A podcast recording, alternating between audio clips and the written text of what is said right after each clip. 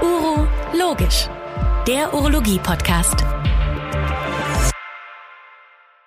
Ja, meine sehr verehrten Hörerinnen und Hörer des äh, Urologisch-Podcasts, hier spricht Christian Wülfing mit einer erneuten Folge. Und ich freue mich ganz besonders, dass heute Professor Stefan Roth zu Gast ist. Lieber Stefan, herzlich willkommen in diesem wunderbaren Podcast. Ja, lieber Christian, vielen Dank für die Einladung. Ich freue mich, dich zu sehen, aber auch zu hören. Und wir haben ja schon seit vielen Jahren einen sehr intensive, intensiven Austausch und das ist immer befruchtend und nett. Das ist vollkommen richtig. Und äh, Stefan, wie es ja immer so jetzt inzwischen auch hier fast Usus ist, wir wollen natürlich äh, unsere Gäste hier mal ein bisschen vorstellen. Und ähm, viele kennen dich ja als Lehrstuhlinhaber Ordinarius in Wuppertal. Und ähm, aber äh, was ich an dir immer so geschätzt habe, du hast das gerade schon gesagt, wir haben tatsächlich ein richtig äh, breite Themen, die wir immer besprechen. Deswegen bin ich mal gespannt, äh, ob wir das alles, was ich mir so hier mir überlegt habe, mit dir zu besprechen, in den nächsten 20 Minuten unterkriegen. Aber fang doch mal an, Stefan. Wie bist du denn zur Urologie gekommen und wie, wie ging das überhaupt? Ja, meine Geschichte zur Urologie, muss man sagen, ist eine Anekdote, die na, einige werden sie vielleicht kennen. Es war ja wirklich ein Zufall. Ich habe in Aachen studiert. Das war der Zeit, als der Herr Hautmann noch Assistent von Herrn Lutzeyer war.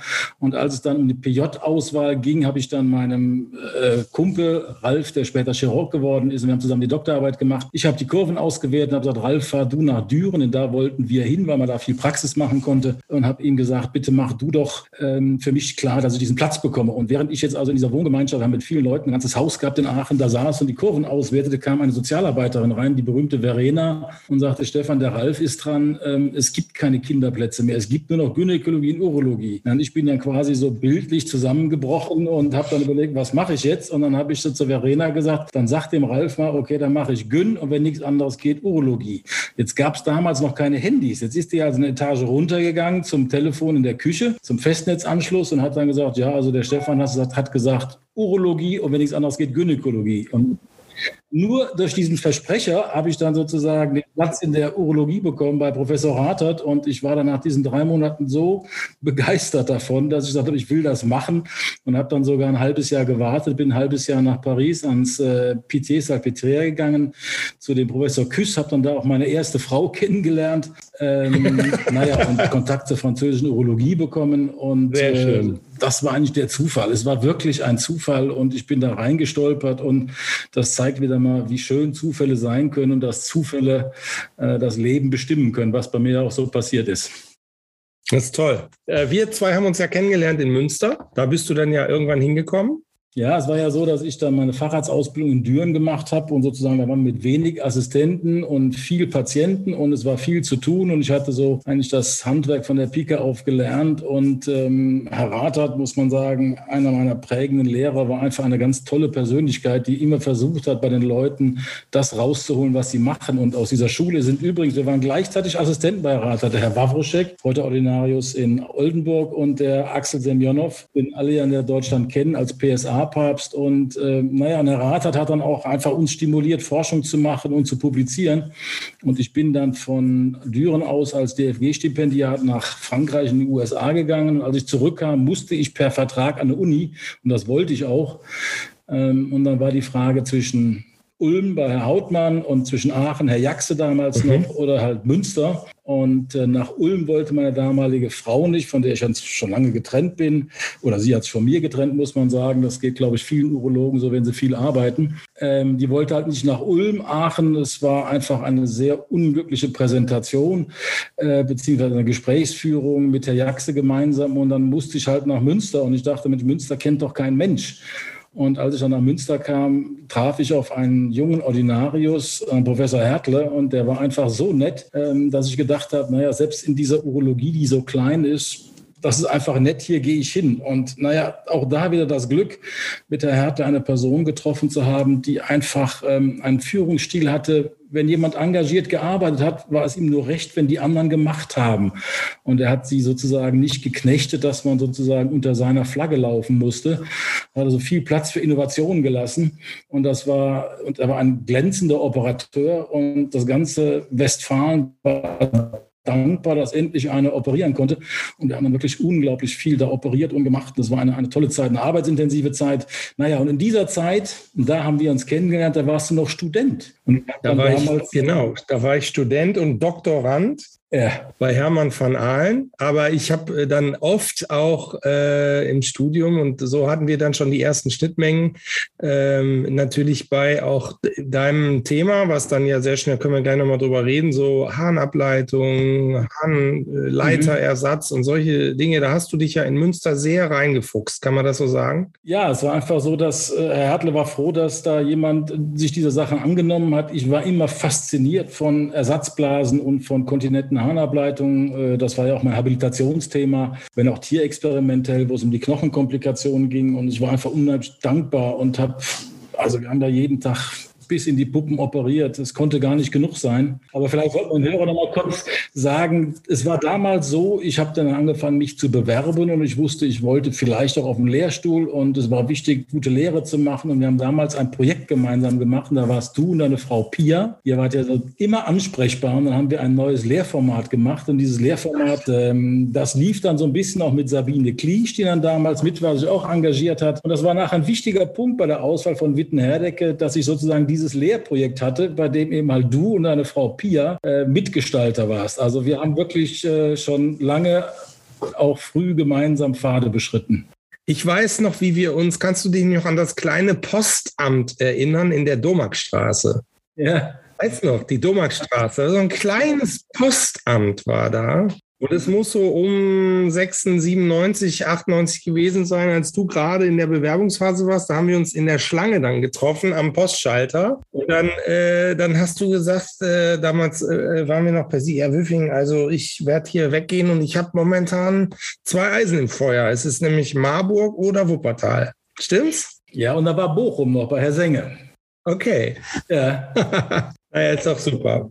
Nein, aber äh, vielleicht können wir noch mal ganz kurz noch ein bisschen sprechen. Ähm, dieses ganze Thema Harnableitung und Ureterersatz, das ist ja ein sehr spezielles Thema. Und äh, weil du eben so sagtest, äh, diese kleine Uniklinik Münster, ich glaube, man darf mal sagen, äh, Lothar Hertle, aber auch du und auch andere, aber äh, ihr habt das schon groß gemacht in der Zeit. Also äh, du hast publiziert wie ein Verrückter in der Zeit, auch aus Münster. Du hast eigene Konzepte. Ich weiß nicht, es gibt sogar, glaube ich, die, die, die Münster, äh, nee, wie hast du es nochmal genannt? Münsterblase oder? Ja, es gibt den Münsterpouch, so Münsterpouch, hieß der halt. Ne? Ich bin ja. jemand, der sozusagen auf die Eigennamen nicht so viel Wert legt, aber es war Richtig. damals in Münster tatsächlich so, ähm, dass Alex Lampel, den kennen ja auch alle, den hatte ich mal von Wuppertal aus eingeladen, ähm, weil er hatte vorgestellt ein Verfahren, dass man die Iliozykalklappe nicht mehr braucht zum Kontinenzerhalt, also mit dem Invaginationsnippel, sondern er hatte ja die Idee, das war seine Habilitationsarbeit hier bei Herr Goneim gemacht hat, diese Neoappendix zu machen, also ein Tubus, ein Flap aus dem Kolon und das dann als Kontinenzersatz zu nehmen. Und äh, dann habe ich ihn eingeladen und er hat mir das gezeigt und ich war ganz begeistert. Und damit war mir klar, die Iliozykalklappe können wir für was anderes nehmen. Und das war dann meine Idee zu sagen, wir machen ein Iliozykalpouch, erhalten aber das terminale Ilium und setzen da die Harnrad drauf und haben dann sozusagen ein Conduit, sprich das terminale Ilium, bis zum Pouch und haben die äh, Iliozykalklappe als natürlichen Refluxschutz. Ähm, das habe ich dann umgesetzt und ähm, ich weiß noch genau, wie ich dann eines Tages zu Herrn Hertle ging und sagte, Herr Professor, ich muss Ihnen was gestehen. Und da guckt er mich an und sagte, was denn? Und dann sage ich, Herr Professor, ich habe jetzt bei vier Patienten was Neues gemacht und habe es dann beschrieben. Und dann guckte er mich an und sagte, Herr Roth, das ist großartig. Hauptsache, es funktioniert. Ja, das war immer sein Satz. Äh, egal, es, wie sie es machen, Hauptsache es wird gut. Genau, und das war, er war einfach ohne Eitelkeiten und er hat es auch, das haben wir dann nachher auch publiziert und er hat sich einfach gefreut, dass es funktioniert hat und er hat auch das Zutrauen, dass man das eben halt nur mit einer entsprechenden klinischen Expertise macht. Also es war schon großartig und hat mir wieder mal gezeigt, wie wichtig es ist, gute Lehrer zu haben, damit, und das ist ja auch häufig in den Podcasts genannt worden, also die Arbeitswelt äh, wird nur dann gelingen, wenn die Leute das machen können, was sie machen wollen. Und in der Regel wollen sie ja auch eigenständig arbeiten, eigene Ideen einbringen. Und als Chef muss man sagen, hat man auch die Aufgabe, diesen Platz den anderen zu lassen. Ja. Ähm, und ich glaube, das ist ein ganz großes Moment der Arbeitszufriedenheit. Das glaube ich auch, ähm, äh, wobei es, glaube ich, schwieriger geworden ist, ähm, diese intrinsische, Motiv äh, intrinsische Aktivität äh, wie Lothar immer sagte, Lothar Hertle, äh, diese intrinsische Aktivität auch ähm, so ein bisschen zu fördern, weil eben auch das, das externe System um einen herum mit allen Regeln und so nicht leichter geworden ist. Ne? Ja, das stimmt. Das ist, äh, das macht mir also der Raum, der Raum für Kreativität auch in, in, in wissenschaftlichen Themen und so weiter ist schon schmaler geworden, leider, finde ich. Genau, die, die Verweilzeit der Leute und sozusagen die Geschwindigkeit, mit der alles passiert, da würde man sich manchmal wünschen, was wir auch in der Ernährung ja kennen, Slow Food, dass man manchmal weniger Progress sich wünschen würde, um ein bisschen mehr Zeit zu haben, über das Getane nochmal nachzudenken. Und äh, da sehe ich ein Riesenproblem drin. Und wir werden natürlich von den Ökonomen gehetzt, wir werden von, von den sozialen Medien gehetzt, wir werden ja, durch den Arbeitsanfall gehetzt und ähm, ein Riesenproblem. Aber das ist jetzt wahrscheinlich schon Lamentieren eines Alten. Äh, aber da ächzen wir alle rum. Ja, aber wenn ich das schnell sagen darf, eines Alten, der äh, immer auch junge Konzepte hatte und die hast du dir, glaube ich, bis heute beibehalten. Da sprechen wir gleich nochmal drüber. Ähm, kleiner Schwenk, du bist dann nach Wuppertal gegangen. Genau. Das war 1998? 1997, Dezember 97. Also praktisch jetzt vor 25 Jahren. Ja. Und wie war es so, die letzten 25 Jahre in Wuppertal? Ähm, ja, es war großartig. Wuppertal war für mich deshalb eine gute Wahl. Äh, nicht nur, weil hier eine wunderbare Klinik war, die Herr Thüroff aufgebaut hatte. Und äh, als ich hier hinkam, war das ja ein, ein motiviertes Team von Leuten. Ähm, es war halt auch so, dass Wuppertal ein Monopol hat. Wir versorgen hier ganz Wuppertal alleine und noch Remscheid, wo keine Urologie ist, haben also ein großes Einzugsgebiet. Also das, was in anderen Städten war, wo auch eine Konkurrenz zwischen Häusern und Abteilungen ist, das hat hier nie stattgefunden. Also wir waren eigentlich immer voll. Ähm, und das gibt auch eine gewisse Ruhe, dass man sozusagen in, nicht in allem immer ähm, ganz vorne das Neueste mitmachen muss, weil die Patienten oder weil die Medien das von einem verlangen. Man konnte also ganz in Ruhe diese, diese Innovation erarbeiten. Mhm. Manchmal hat es zu lange gedauert. Wir haben in Wuppertal ja sehr, sehr spät einen Roboter bekommen. Aber das lag nicht an uns, sondern lag an der Geschäftsführung beziehungsweise an dem Helios-Konzern, die das Geld nicht investieren wollten, was ja später auch bereut haben. Aber ansonsten ist sozusagen in Ruhe eine, eine, eine Abteilung aufbauen zu können, ohne ständig diesen Druck zu haben, weil noch andere Konkurrenzkliniken da sind. Das ist einfach ein großes Privileg. Und es war schön, ein Versorgungskrankenhaus zu haben. Zu uns kommen halt die Sepsis-Patienten mit der Exikose genauso wie die halt zur Harnableitung. Mhm. Ähm, also das ganze breite Spektrum. Und äh, ein Punkt, der noch ganz wichtig ist, den ich am Anfang nicht so erkannt habe, ich bin großer Fan der Uni Witten-Herdecke, weil das eine sehr bunte Universität ist mit sehr ausgeprägten Persönlichkeiten als Studierenden. Viele dieser Studenten sind nachher bei uns dann Assistenten geworden. Und das ist schon ein, ein, ein, ähm, ja, ein großes Privileg, mit diesen Leuten zusammenzuarbeiten, weil sie kritische Fragen stellen, weil sie ja sehr eigeninitiativ sind. Und es war halt keine Massenveranstaltung. Wittenherdecke war damals noch mit 40 Studenten pro Jahr klein. Heute sind es 80. Oh. Ähm, aber das gibt natürlich auch die Möglichkeit, ganz anders Unterricht zu machen in Kleingruppen. Also das war schon eine tolle Wahl. Und äh, dann war es ja auch ein Schritt zurück ins Rheinland, wo ich ja herkomme. Ich komme ja aus Köln. Man hört es wahrscheinlich auch an meinem Kölner Singsang so ein bisschen. Ähm, auch das war einfach schön. Mhm, toll, super. Stefan, äh, ähm, also wir, wir haben dann uns zwar gekannt, aber auch sehr schnell wieder eben deswegen. Also wir haben in der Zeit gar nicht zusammengearbeitet, nur ich als PJler. Ähm, denn du bist dann nach Wuppertal gegangen. Wo wir aber wieder ein bisschen zusammen äh, zu tun hatten, war, ähm, war tatsächlich dann die DGU. Mhm. Äh, und du warst DGU-Präsident. Und ich benutze heute noch, ich kann das mal dir in die Kamera zeigen, die Hörer werden es nicht sehen, aber ich benutze heute noch das Mauspad von von deinem Kongress, ja. äh, der, wie ich fand, ein sehr ja.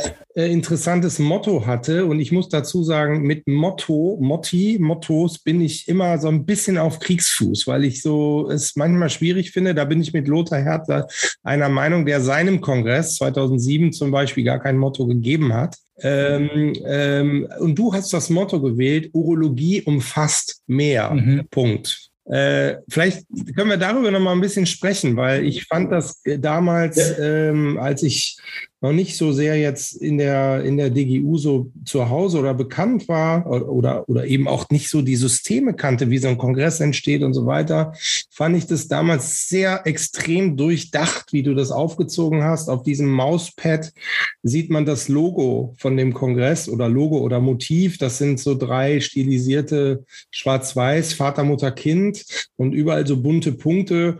Und du wolltest eben, glaube ich, zum Ausdruck bringen, und jetzt musst du es aber auch selber sagen, dass es hier nicht um immer den Mann mit der Prostata geht. Stimmt's? Genau, es war ja eine Zeit lang mal so, dass tatsächlich die Urologie beworben wurde als, äh, als, als Spezialdisziplin für den Mann. Und das hat mich immer geärgert, weil ich damit fand, dass man der Urologie nicht gerecht wird.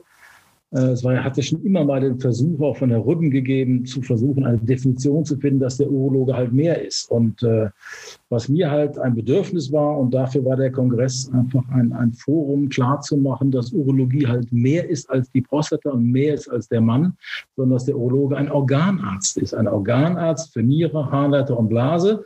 Und das sind Organe, die haben die Frau, Mann und das Kind. Und das ich glaube, es ist ja von vielen übernommen worden. Mich freut es auch, dass auf vielen Homepages von Urologen heute genau diese Definition, die Breite so ähm, sehr offensiv formuliert wird. Und ich glaube, das wird unserem Fach gerecht.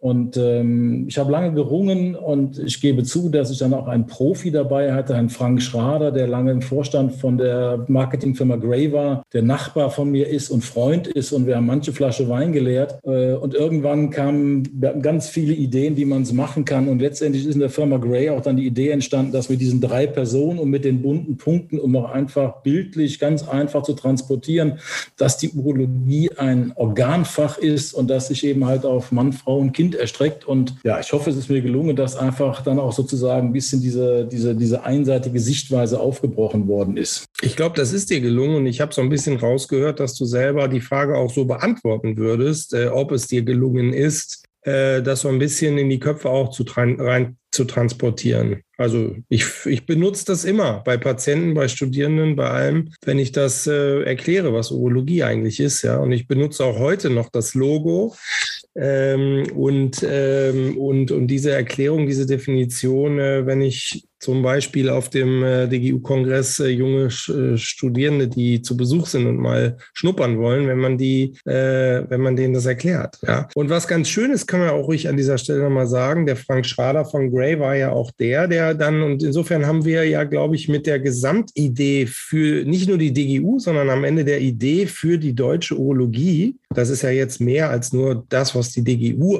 als wissenschaftliche Fachgesellschaft macht, haben wir, glaube ich, schon auch dann genau genau bei dir angeknüpft, denn wir haben äh, den Hodencheck-Film äh, mit der Firma Gray gemacht und haben sozusagen auch diese Ideen dann versucht, äh, auch medial so ein bisschen in die Breite zu tragen. Ne? Kürzlich noch HPV äh, und so weiter. Das sind ja alles Themen, die eben nicht nur alter Mann und Prostata sind, wobei man darf an dieser Stelle verraten, dass nächstes Jahr nochmal der zumindest der nicht alte, aber der Mann mit der Prostata auch nochmal schön mit einem tollen Thema wahrscheinlich kommen wird. Dazu dann an dieser Stelle mal irgendwann anders mehr. Also mit dem Kongress warst du also gut zufrieden, oder? Du, sehr zufrieden. Es war, ich, es war für mich etwas, aber das, äh, so bin ich halt, wenn ich etwas anfange, dann mache ich es wirklich zu 100 Prozent. Äh, diese drei Jahre im Vorstand waren extrem bereichernd und der Kongress hat mich einfach auch körperlich unglaublich geschlaucht. Echt? Ähm, ja, das war einfach so, weil ich auch dann jede Präsentation vorbereitet habe und die äh, auch die Veranstaltung, den internationalen Abend. Ich habe das also alles schon sehr ernst genommen. wir machen das vielleicht mit mehr Routine oder mit weniger persönlichem Engagement. Äh, vielleicht ist das auch eine, eine, Fähigkeit, die man haben muss. Ich habe diese Fähigkeit nicht und habe halt mich sozusagen bis zum Äußersten verausgabt. Aber ich blicke im Nachhinein bis auf ganz wenige Sachen, die vielleicht nicht so gelaufen sind, ich fand es eine ganz tolle Zeit und äh, naja, wenn halt sozusagen die umfassende Urologie Teil äh, des allgemeinen Gedankenguts ist, dann freut es mich. Ja, ist doch super. Also das können wir unbedingt so stehen lassen. Äh, toller Kongress, tolles Thema mit auch Nachhaltigkeit und Nachwirkung. Das ist doch super. Stefan, noch zwei, drei kurze Fragen, die ich dir mal äh, stellen wollte. Ähm, äh, so ein kleiner Blick jetzt mal zurück. Also 25 Jahre Wuppertal, Harnableitung. Ähm, erzähl doch mal, ich finde das nämlich auch relativ besonders, wie denn eigentlich dein Nachfolger äh, jetzt, wie sich das ergeben hat, weil du hast jetzt über Roboter gesprochen, über Harnableitung, über 25 Jahre. Na, den Nachfolger bringe ich jetzt, äh, aber ich fand das auch sehr besonders. Vielleicht magst du das nochmal erzählen. Ja, auch da muss man sagen, gut, ähm, auch das war ja im Grunde genommen eine Entscheidung, die mir ein wenig abgenommen wurde. Es gab auf einmal überfallsartig im Helios-Konzern die Entscheidung quasi von heute auf morgen, das war über Nacht, dass jetzt Helios sich hat breitschlagen lassen, doch die Roboter anzuschaffen. Und dann rief mich wirklich eine Minute später der Geschäftsführer an und sagte, Herr Roth, können Sie das umsetzen? Und dann habe ich gesagt, äh, ja, ich glaube, ich kann das umsetzen, aber es macht keinen Sinn, wenn ich anfange, Roboter zu operieren. Ich kann offen operieren, ich kann das nicht. Und wir haben schon so viel Rückstand, das muss jemand machen, der es einfach auf höchstem Level macht. Ja, wie machen wir das denn? Dann habe ich gesagt, ja, wir schreiben die Stelle des zweiten Klinikdirektors aus und dann werden wir auch jemanden finden. Ähm, naja, und äh, so war es dann. Wir haben diese Stelle ausgeschrieben und äh, Gut, ich hatte in dem Fall ein gewisses Mitspracherecht, einfach weil vier Jahre gemeinsam mit jemandem zu arbeiten, mit dem man nicht riechen kann, das geht nicht gut, auch für die Klinik nicht gut. Ähm, naja, in dem Fall haben wir ausgeschrieben und auch Herr von Rundstedt hat sich beworben, der mal früher bei uns in der Klinik war und dann jetzt ja mehrere Jahre in den USA gewesen ist und drei Jahre bei Herrn Grimm in, in Jena als leitender Oberarzt. Und er hat sich beworben und äh, ich habe das auch sehr unterstützt und der ist dann ja geworden. Aber letztendlich muss man sagen, klar, das war schon immer eine Idee von mir, am Ende, wenn viele Innovationen kommen, wäre es doch gut, wenn man gemeinsam eine Strecke geht und dann übernimmt der andere das Ruder. Ähm, so, das müssen wir jetzt gucken. Es ist ja ein Lehrstuhl gebunden, es braucht Bedarf eines akademischen Verfahrens, aber das jetzt gemeinsam gestaltet zu haben und die auf wirklich auf gutem Level die Robotik eingeführt zu haben, ja, ist gut und es freut mich sehr. Und jetzt nochmal die Frage eben auch vor dem Kontext deiner Liebe zur Handableitung. Ich bin selber äh, noch hin und her gerissen. Harnableitung mit dem Da Vinci. Quo vadis? Ja, also von Rundstedt macht die Orthotopen-Ersatzblase mit dem Roboter. Das geht gut. Äh, beim Nabelpouch wird es nicht so funktionieren. Ich habe ja auch immer gesagt, ich denke, dass ein voroperierter, äh, ein voroperierter Bauch und auch eine kontinente Harnableitung mit Nabelpouch, äh, das ist etwas, es gibt ja schon eins, zwei, die haben das versucht mit dem Roboter, aber ich sag mal, mit dem, was ich glaube, was man da machen muss, tatsächlich mit der ähm, auch sorgsam das Ganze wieder dann äh, anatomisch gerecht zurückzulegen, das ist offen besser. Und äh, das spricht ja nichts dagegen, dann die Zystektomie zu machen und diesen Part der Harnableitung dann offen zu machen. Also ich glaube, die komplexe Harnableitung oder nach, vor, äh, nach vorherigen Operationen, wenn Vernarbungen da sind, da sollte man offen machen. Und das machen wir auch hier zusammen offen. Und äh, auch Herr von Rundstedt macht das. Und äh, wir haben ein tolles Verhältnis. Und er fragt mich dann. Und äh, ich bin auch sehr froh, diese Erfahrung weitergeben zu können sodass tatsächlich dann für die Patientin, wo es notwendig ist, wir operieren ja auch viel an der Klinik in Kaiserswerth, äh, wo viele junge Frauen sind, da machen wir Nabelpauche und da fahren wir dann gemeinsam hin und machen das dann gemeinsam, ähm, was ich auch ganz schön finde, einfach, äh, dass ich dann gewisse Erfahrungswerte weitergeben kann. Ja, und diese Erfahrungswerte, die hast du seinerzeit ja auch an mich weitergegeben. Ähm, aber ähm, also insofern, das ist toll, dass man diese Expertise hat und jetzt vielleicht so wie ähm, viele äh, Kliniker ähm, auch so an dem Scheideweg stehen, soll ich, soll ich auch die Handableitung mit Da Vinci machen und so weiter. Ähm, das ist sicherlich eine Entwicklung, die auch total toll ist. Aber ich glaube, diese spezialisierte Handableitungschirurgie bis hin zu Nabelpauchchirurgie und so weiter, ähm, das wird schon eine Herausforderung, das weiter hochzuhalten in einer guten Qualität und die Leute zu finden, die das sich antun und die das Setting haben, das auch lernen zu dürfen. Denn wenn man das lernen möchte und lernen darf, äh, dann braucht man auch Leute, die, die das schon können und einem weitergeben. Gerade dieses Segment, ne? das lernt man, glaube ich, nicht so leicht im YouTube-Video. Nee, sicherlich nicht, aber ich glaube, dass die Urologie da auf einem ganz guten Weg ist. Äh, es wird ja mehr und mehr betont, dass nicht mehr jeder alles machen muss, sondern dass man Sachen wegschickt. Und äh, auch ich schicke bestimmte, ich sage mal ein Beispiel, äh, die Revisionsoperation des Rezidivs beim, beim Hodenkarzinom. Ja, die schicke ich halt zum Peter Albers, weil er da eine große Expertise hat. Und ähm, ich bin schon angefeindet worden von unserem Chirurgen, weil ich dann gesagt habe, das würde ich zum Peter Albers schicken. Ähm, man könnte es auch zum Axel Heidenreich schicken, aber halt auf jeden Fall in ein ein, ein tertiäres Zentrum. Und genauso, glaube ich, kann man es mit der Harnableitung machen. Äh, und auch wir haben schon Patienten geschickt bekommen, der Alex Lampel ja auch und der Tillmann Kelple auch von anderen Kliniken, weil die gesagt haben, diese Frau will oder dieser Mann will unbedingt das und das, dann sollen dies doch halt machen dann. Mhm. Okay, ich bin gespannt, wie das weitergeht und bin persönlich ganz äh, froh, dass man auch in so einer Zeit ist, wo man das alles kennengelernt hat und auch nochmal so einen Wechsel auf robotische Techniken sehen kann und auch in ein paar Jahren ja feststellen wird, äh, welchen Stellenwert äh, die jeweilige Technik hat und was inwieweit überlebt und welche Systeme da kommen, ne? auch, auch organisatorischer Art. Das finde ich schon spannend. Ja. Stefan, zum Abschluss ähm, ganz klar muss gesprochen werden über Stefan Roth als Schriftsteller. Ja. Komm. Ja, also. Lass es raus. Du bist Buchautor geworden. Ja, ich bin Buchautor geworden, das stimmt. Ähm, das war eigentlich nach dem DGU-Kongress, hatte ich so viele Sachen im Kopf und war so voller Tatendrang. Und nachdem ich mich körperlich erholt hatte, äh, in einem Urlaub in der Provence, äh, wachte ich quasi auf und habe mir gesagt, du musst jetzt all das, was die Blase betrifft, mal niederschreiben. Und natürlich die Blase und nicht die Prostata. Und habe mir dann gesagt, ich schreibe jetzt ein Buch für Laien. Das war mir wichtig. Nicht kein Fachbuch, das hatte ich ja schon, sondern ein Laienbuch. Und ich muss sagen, das hat mich dann drei Jahre gekostet, dieses Buch zu schreiben. Ähm, dann war es so, das Buch war fertig. Ich habe eine berühmte deutsche Autorin gebeten, mal reinzugucken. Ähm, die hat gesagt, ja, sie fände super, sie gibt es an ihr Lektorat. Und dann kam ich zu einem großen deutschen Verlag und die haben dann auch ganz schnell in der Lektoratskonferenz dann draufgeschaut und haben dann aber gesagt, ja, ist ein tolles Buch, äh, tolles Thema, aber wir glauben nicht, dass Frauen, die halt von Blasenbeschwerden hauptsächlich betroffen sind, das für einen männlichen Autor kaufen. Und da war ich sehr frustriert. Interessanter. Da war ich sehr frustriert und habe dann gesagt, bevor ich jetzt noch von Verlag zu Verlag abgelehnt werde, weil normalerweise kommt man ja zu keinem großen Verlag. Die haben ja alle die Bücher, die, die Schreibtische voll. Habe ich dann im Selbstverlag, ich habe meinen Lektor gesucht, äh, der hat also tolle Korrekturen gemacht. Ähm, dann habe ich mir diesen Selbstverlag äh, gesucht, BOD.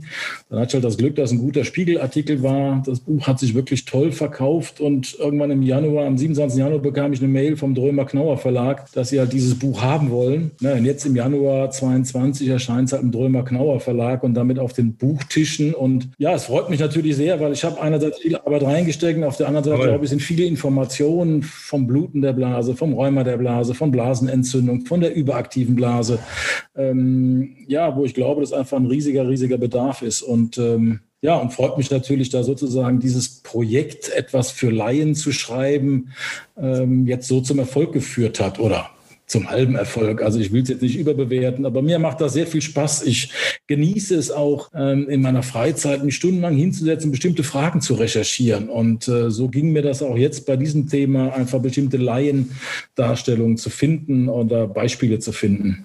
Lieber Stefan, das war ein wunderbares Gespräch mit dir hier im Urologisch-Podcast. Ich bin ganz sicher, dass auch äh, nach deiner, heißt das bei euch dann auch offizielle Emeritierung oder, oder Ruhestand? Ja, ja, ja. Äh, ich bin mir sicher, du wirst in einen äh, konstruktiven Unruhezustand kommen. Damit meine ich, du wirst dich garantiert nicht langweilen, weil du vielseitig interessiert bist. Ich bin gespannt, wie es weitergeht. Ich freue mich sehr, dass wir heute sprechen konnten. Ich freue mich, dass wir auch so schöne gemeinsame äh, Zeiten überblicken und immer, wenn wir uns treffen, immer wieder gute Themen haben, die wir besprechen könnten. Liebe Zuhörerinnen und Zuhörer, deswegen äh, Ihnen vielen Dank fürs Zuhören und dir, lieber Stefan, herzliche Grüße nach Wuppertal. Ich hoffe, es hat dir gefallen. Es hat mir gefallen. Jetzt darf ich auch noch ein Statement sagen. Ich glaube, ich finde es toll, dass mit dem Podcast äh, die sozialen Medien machen ja einen unglaublichen Schub. Und auch ich höre viele Podcasts, weil ich finde, ich kriege immer Anregungen, äh, wenn es kleine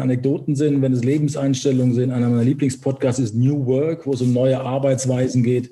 Ich glaube auch, dass dieser urologische Podcast, die Serie bis hier sehr spannend ist, weil inhaltlich auf Sachen eingegangen wird, weil man Geschichten erfährt, weil man was über Personen erfährt. Also ich kann dich nur ermutigen, mach auf diesem Weg weiter, Christian. Ähm, du machst das super. Du hast dann wie die Fähigkeit, tatsächlich die Leute auch hervorzulocken und ähm, zum Sprechen zu bringen, ohne dich zu sehr in den Vordergrund zu bringen. Trotzdem versteckst du dich nicht. Also es ist schon toll und äh, ich kann dir nur gratulieren, der DGU gratulieren, dass sie ähm, dieses Format sozusagen etabliert und mit dir besetzt hat. Ganz toll. Also vielen Dank für die Einladung, Christian.